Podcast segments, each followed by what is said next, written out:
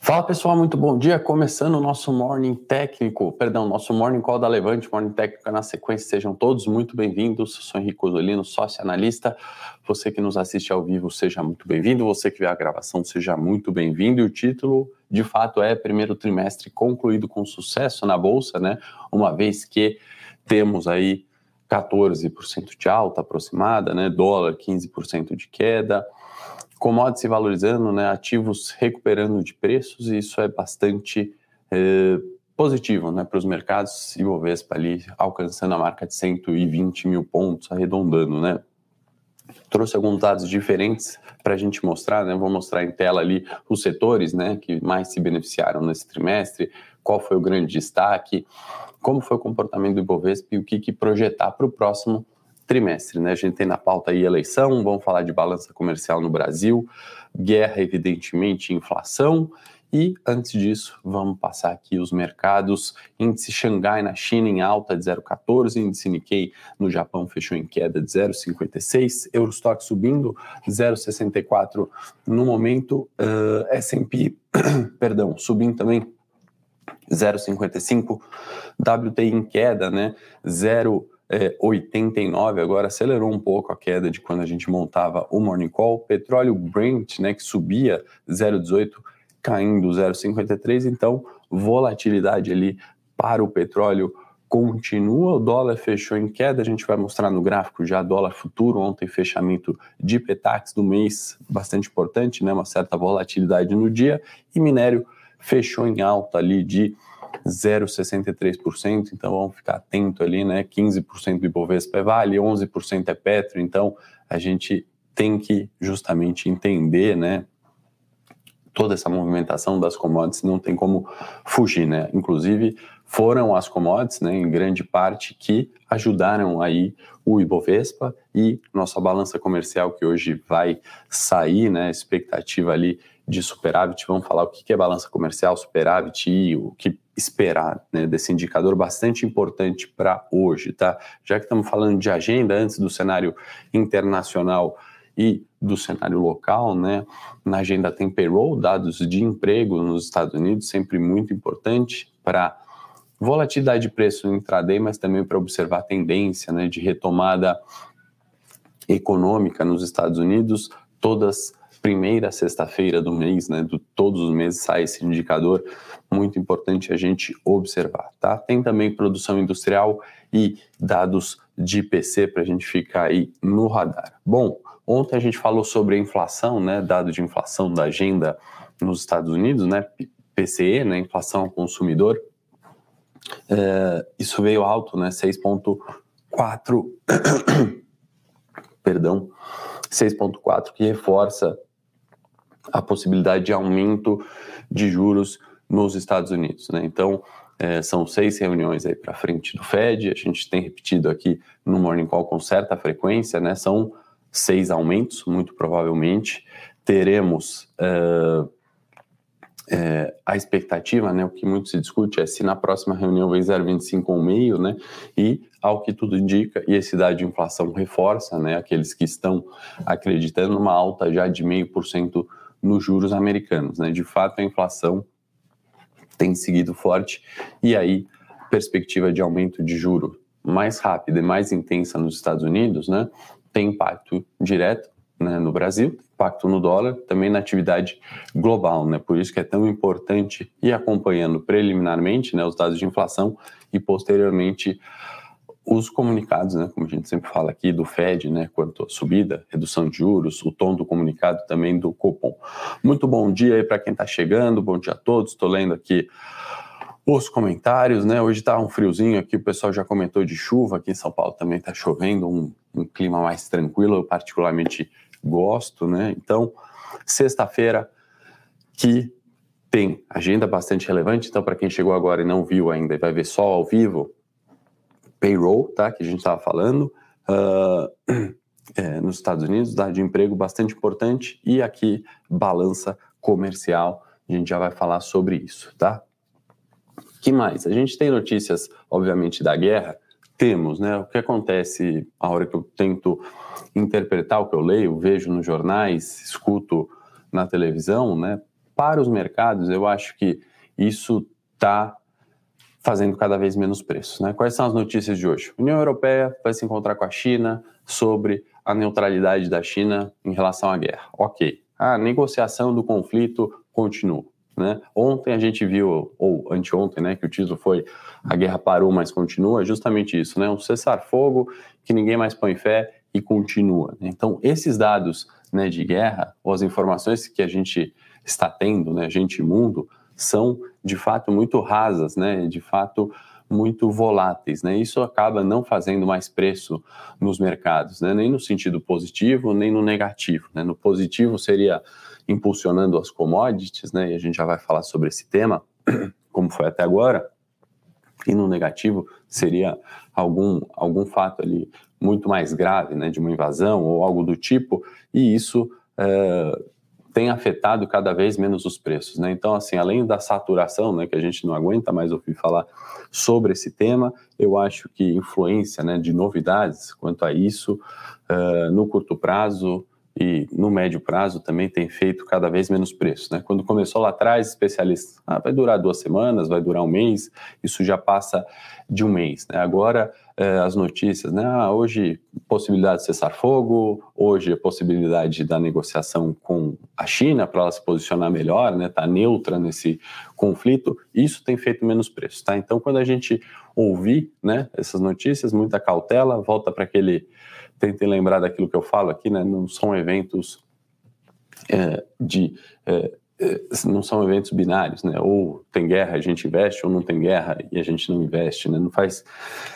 sentido algum. E aí, pauta importante disso, né, para o Brasil, principalmente para os preços, né? Quando a gente falou lá atrás sobre os fatores, né? Cinco fatores que é, influenciariam os preços aqui do lado positivo, por exemplo, as commodities, né, que já vinham pressionadas e, e começaram é, a ganhar velocidade nas altas, né, isso beneficia, enfim, exportadores e produtores de commodities, né, a gente tem uma certa neutralidade de preços, né, observar nessa semana, a tendência é, ou melhor, o importante é olhar a tendência, né, essa, essa tendência, aquela pressão de preço, seja do petróleo, do minério, das, enfim, é, grãos, né, a gente vai continuar, né, isso vai vir muito em função de uma retomada econômica do mundo, né, não especificamente da guerra ali, né, a gente não tem que se basear na guerra para crescimento uh, ou de preço ou de produção, né, o crescimento econômico não só baseado num conflito geopolítico, mas se, se de fato aquela retomada econômica virá, tá? Então, cenário externo acho que é basicamente isso, né? E aí só complementando, né, dos Estados Unidos, alta de commodity e inflação, se estuda também, né, o governo americano está estudando sobre baixar combustível lá, né, através da redução de impostos, ainda que temporária, eles têm discutido isso por lá também. Antes de ir para o Brasil aqui, que é só alegria, é a pauta do nosso, nosso Morning Call, né, trimestre concluído com sucesso, eu vou beber uma aguinha. E nós preparamos um conteúdo legal que eu vou mostrar diferente aqui, alguns gráficos. Na verdade, não era para mostrar, né? Cabia mais da nossa discussão ali. Até parabenizar Lucas, nosso estagiário que montou né, esse conteúdo, né? E aí a falha de talvez não tá tão bonita é minha, porque ele falou: quer que eu monte uma apresentação bonita? Eu falei: não, é só para a gente discutir aqui internamente, mas achei, acho que vale a gente trazer nesse morning call de fechamento de trimestre. Eu já vou mostrar Brasil dados positivos, né? Então a gente tem um Ibovespa que subiu 14% no trimestre, né? Encerrado ontem, e um dólar caindo 15%. E aí, né, os analistas, né, o mercado, o gestor de fundo, ele tende a ser sempre mais pessimista, né? Eu coloco ali na, na, na classe, me coloco na classe analista, porque aí a gente gerencia riscos, né? A gente fica de alguma forma preocupado ali com o mercado, pondera riscos, gerencia riscos, ótimo, né? Mas eu também sou muito crítico, né, nesse sentido de não ser pessimista em excesso, né? Esse call de commodities estava dado, né? A gente, inclusive, se posicionou né, na carteira, isso está no relatório, os assinantes viram lá antes do ano novo, né? Onde a gente reforçou esse call de commodities, em destaque a Vale, né? Então, na discussão, não só minha, aqui da equipe, né? É, o Rafael Bevilacqua, Flávio Conde, Luiz Nuin, né, especialmente esses ali que contribuíram também na minha na minha, no relatório da minha série, né, falando sobre esse call de commodities. Né? Então não adianta a gente ser só pessimista, né, só ver o jornal. A gente tem o Ibovespa de trimestre subindo 14%. Né? As empresas estavam baratas em bolsa, algumas ainda estão.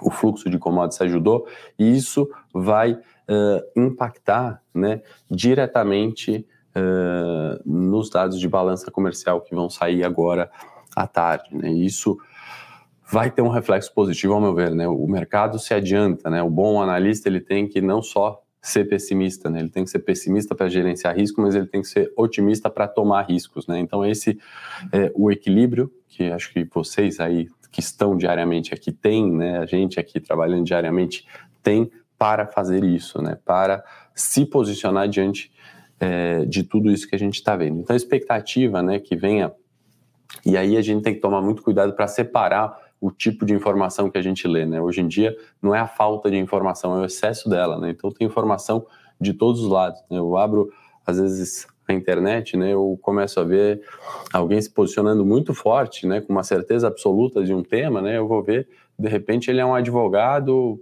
que foi um advogado de sucesso, mas está lá há um mês comentando sobre investimentos cheios de certeza, né? Isso atrapalha né, nossa tomada de decisão. Então a gente tem que excluir esse tipo uh, de informação. Né? Hoje está todo mundo falando, né, certificado ou não, né, de analista, experiente ou não, uh, estando numa gestão de um fundo ou não, estando recomendando, né, tendo uma performance comprovada ou não, temos um mundo de opiniões fortes, né, posicionadas, eh, que acabam atrapalhando, né, esse é o ruído que tem nos investimentos, né, isso atrapalha o investidor, né, especialmente aquele que está chegando agora, né, vê alguém falando qualquer coisa como uma verdade absoluta e toma uma decisão baseada no fato. Né? Então é isso que acho que é a nossa luta diária aqui, né? Vocês concordam comigo no Morning Call, é justamente isso, né? Excluir uma informação enviesada ou falha, né? É a mesma coisa, sei lá, gente que trabalha com investimento, se eu abrir aqui para falar de cirurgia plástica, né? Ah, um novo tema de cirurgia plástica, é um suicídio, né? Então, nos investimentos não é diferente. E aí, né, é, os pessimistas ficaram falando três meses de coisas ruins para a bolsa, de guerra, do petróleo, da inflação, da eleição, e não se posicionaram, né? Então, perderam três meses. Agora a gente tem que olhar os próximos três e quem, né, está olhando isso a cada trimestre, a cada ano, né, começa a juntar fatos positivos e negativos e aí sim consegue tomar risco ou não tomar risco, né? Tomar menos risco. Esse é o principal desafio aqui, por isso gosto de estar com vocês aqui, gosto de vocês aí fazendo as perguntas e participando desse, desse conteúdo. Vamos voltar para a balança comercial, né? E o que, que a gente está falando de positivo? O que, que é isso, né? Vai vir, ou a expectativa, pelo menos, né, mediana do, do mercado, né, é para um superávit aí de 62 bilhões, né? Um dos maiores da série histórica. Né? Será, na realidade, o maior da série histórica. Né? Então, assim, é, se, obviamente, né, o consenso ali estiver certo. Então, a gente está recuperando né, num cenário de 2020, num cenário de 21 que foi, de certa forma, desafiador, né? E aí vale lembrar que Uh, se não for maior ou o terceiro maior, né, a gente estaria perdendo apenas para uh, superávites recentes. Né? Em junho de 21, quando a Bolsa chegou nos 131 mil pontos, e de abril de 21 também. Né? Então, naquele cenário de retomada que pintava em 21 né, até junho, e a gente reforça. Né? Depois teve questões de inflação, Banco Central que estava né, naquela tendência de ter juros negativos no Brasil, juros indo para dois, né, risco fiscal aumentando, coronavírus voltando, né? E aí aquele cenário que poderia ser, né, desse superávit retomada, não ocorreu. E aí por que isso está acontecendo? De novo, né? O que, que a gente, que, que é uma balança comercial, né? Nada mais é do que exportação menos importação, né? A conta é, é fácil. Então pega o que o país exporta, subtrai do que ele importa, você tem lá um saldo uh, comercial. Né? Se é superávit, quer dizer que o que ele exportou foi maior do que ele importou. Se é déficit, o que a gente está importando é maior do que a gente está exportando. Né? Então, é disso que a gente está falando de superávit na balança comercial. Se você exporta mais, né, sua conta uh, comercial fica melhor. Né? Você tem entrada de capital. Se isso é igual, você tem aquele chamado equilíbrio comercial, né? E por que que a gente está nesse fluxo, né? 21 foi positivo e a expectativa agora em 22 é positiva para ser o maior da história, né? Porque a gente está exportando mais, exportando mais caro. O que, que o Brasil exporta? Primeiro lugar é carne, segundo, é, aliás, açúcar, né? Carne, soja, temos óleo, né? E frango também, né? Então são os principais itens exportados, né? O que de fato é positivo. Seria melhor ainda se a gente exportasse o quê? Tecnologia, né? Aquela velha frase, né? A gente exporta é, o, o minério e a gente compra né, a panela. Né? Isso não é muito saudável, mas é o que a gente tem vantagem competitiva por enquanto. Né? A gente não é um país como os Estados Unidos, poderia exportar tecnologia, né, bens de maior valor agregado, mas nossa balança comercial está aí para sair e pinta um dos maiores é, saldos aí da série histórica, né? o que é positivo, o que reforça essa recuperação trimestral do Ibovespa. Produção, compartilha a tela aqui, deixa eu, antes de ir para o gráfico, né, eu queria mostrar aqui nosso, nossos índices de bolsa, né, tá aí na tabela um Excel, acho que está claro para a gente ver, né, então colocamos aqui, né, sete é, linhas, onde uma delas é o Ibovespa e outros são seis índices da bolsa, né, então tem o índice financeiro, índice imobiliário, o Ibovespa, índice de energia elétrica, índice de consumo, materiais básicos e industrial. Né? Se a gente olhar nessa última é, coluna aqui, né, a gente está vendo que o índice financeiro né, subiu no trimestre quase 25%. Né? Então a gente está falando do quê? De bancos, né? Banco do Brasil, Itaú, uh, Bradesco, é, a Cielo está aí também, né? Financeiras é, de um modo geral estão aí. Né? Então 24%, 25%, muito mais alto do que o Bovespa. Reforça aquela tese de que os bancos estavam baratos. O Ibovespa que subiu 14% e logo na segunda posição dos índices, né, o índice de energia elétrica 11.2%, né? Índice de energia elétrica geralmente, né, por ter beta baixo, né, não seria o ideal a segunda posição, mas lembra aquilo que a gente reforçou, né, todos os morning calls, né, inflação subindo, empresas do setor elétrico tendendo a se beneficiar. Né? Incertezas, né? aquelas empresas que têm fluxo de caixa um pouco mais constante, previsível, tendem a se beneficiar. Veio aí setor elétrico. E aí, surpresas aqui positivas né, no trimestre, o índice imobiliário, por exemplo, né, com um cenário totalmente desafiador de inflação INCC subindo, Selic subindo, encarecendo o crédito, o custo da construção civil aumentando, reduzindo a margem, porém, né, muitos desses ativos chegaram aqui naqueles preços uh, extremamente baratos de alguma forma, né? E a gente vê esse comportamento de recuperação. Materiais básicos que não foi tão forte e são aqui as commodities, né? São, é, enfim, é, minério, outros fatores, é, outros materiais básicos que se enquadram aí não subiu tão forte, né? a, esse índice é composto ali por alguns ativos, mas eu destaco o primeiro que subiu, né, e subiu 30%, foi a Vale, né? Então a Vale que praticamente carregou o índice de materiais básicos, né? Lembrando, tem Suzano aqui, tem é, Clabin também. Consumo, né? Uma recuperação, e aí eu destaco aonde, né? Apenas no mês de março, né? Se a gente olhar aqui, ó, o índice de consumo, né? Em março ele subiu 5 0,8, em fevereiro ele chegou a cair 2,51 e comecinho de janeiro subiu 2,33. Né? A hora que a gente olha, olha todos os índices aqui numa linha, né, a gente vê o primeiro aqui como sendo financeiro, né, bem descolado do Ibovespa, que é a linha preta, índice de energia elétrica e imobiliário praticamente iguais, né, e os demais aqui, né. Na base diária, né, no gráfico acho que fica também interessante a gente olhar, né, a volatilidade do ano, que vai pintar aí com eleições, né?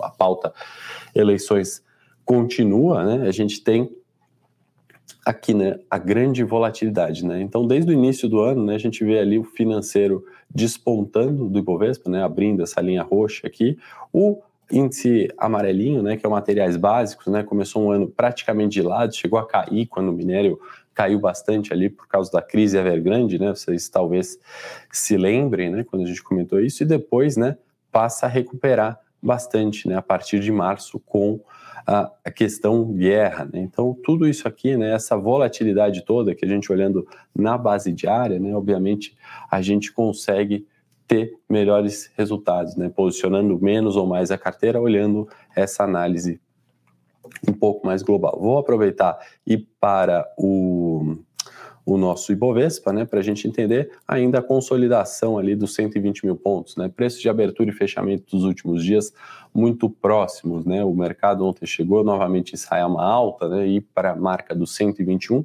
voltou ali 119, 999, uh, ainda bastante consolidação sem novidades, né, e o dólar aqui embaixo ainda fechou em queda ontem, fechamento da Petax, dólar futuro 4 0,7. E os juros, né? Como é que estão? Vou colocar aqui na base diária para a gente ver, né? Apesar de ontem repique de preços, né? O consenso ali precificando janeiro 25 em 11 e 42, né? Leve queda ontem é, no juro futuro janeiro 25, né? Então arrefecendo um pouquinho daquela alta observada antes. Pode voltar aqui para mim, produção, e aí acho que é importante, né, a hora que a gente olha todos esses índices, olha o cenário corporativo, que inclusive, vamos começar, né, teve notícia é, da é, Vivo pagando JCP, vai ficar ex hoje, então o acionista da Vivo fica atento aí no, no, no, na cotação, né? Lembrando, quando fica ex, o que acontece com o papel? Ele cai 0,14, né? O acionista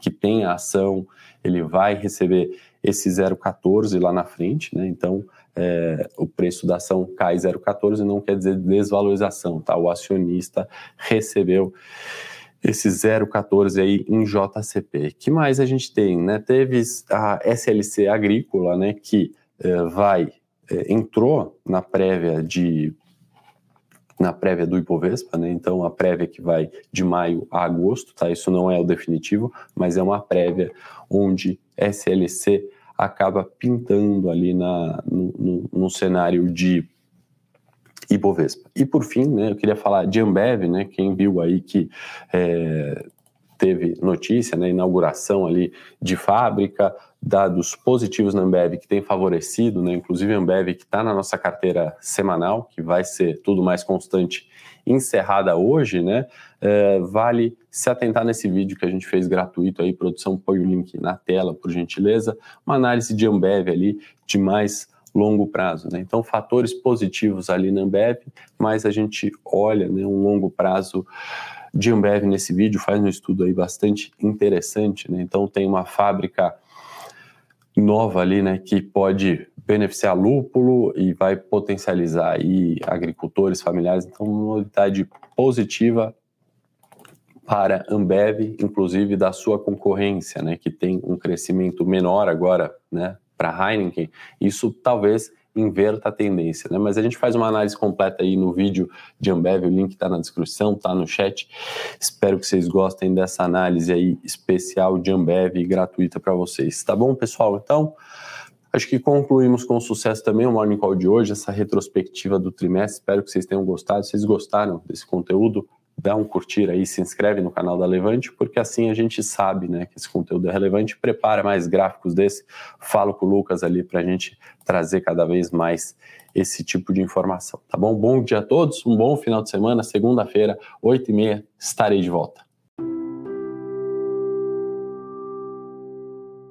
Para saber mais sobre a Levante, siga o nosso perfil no Instagram levante.investimentos. Se inscreva no nosso canal do YouTube Levante Investimentos. E para acompanhar as notícias do dia a dia e mais sobre a Levante, acesse nosso site levante.com.br.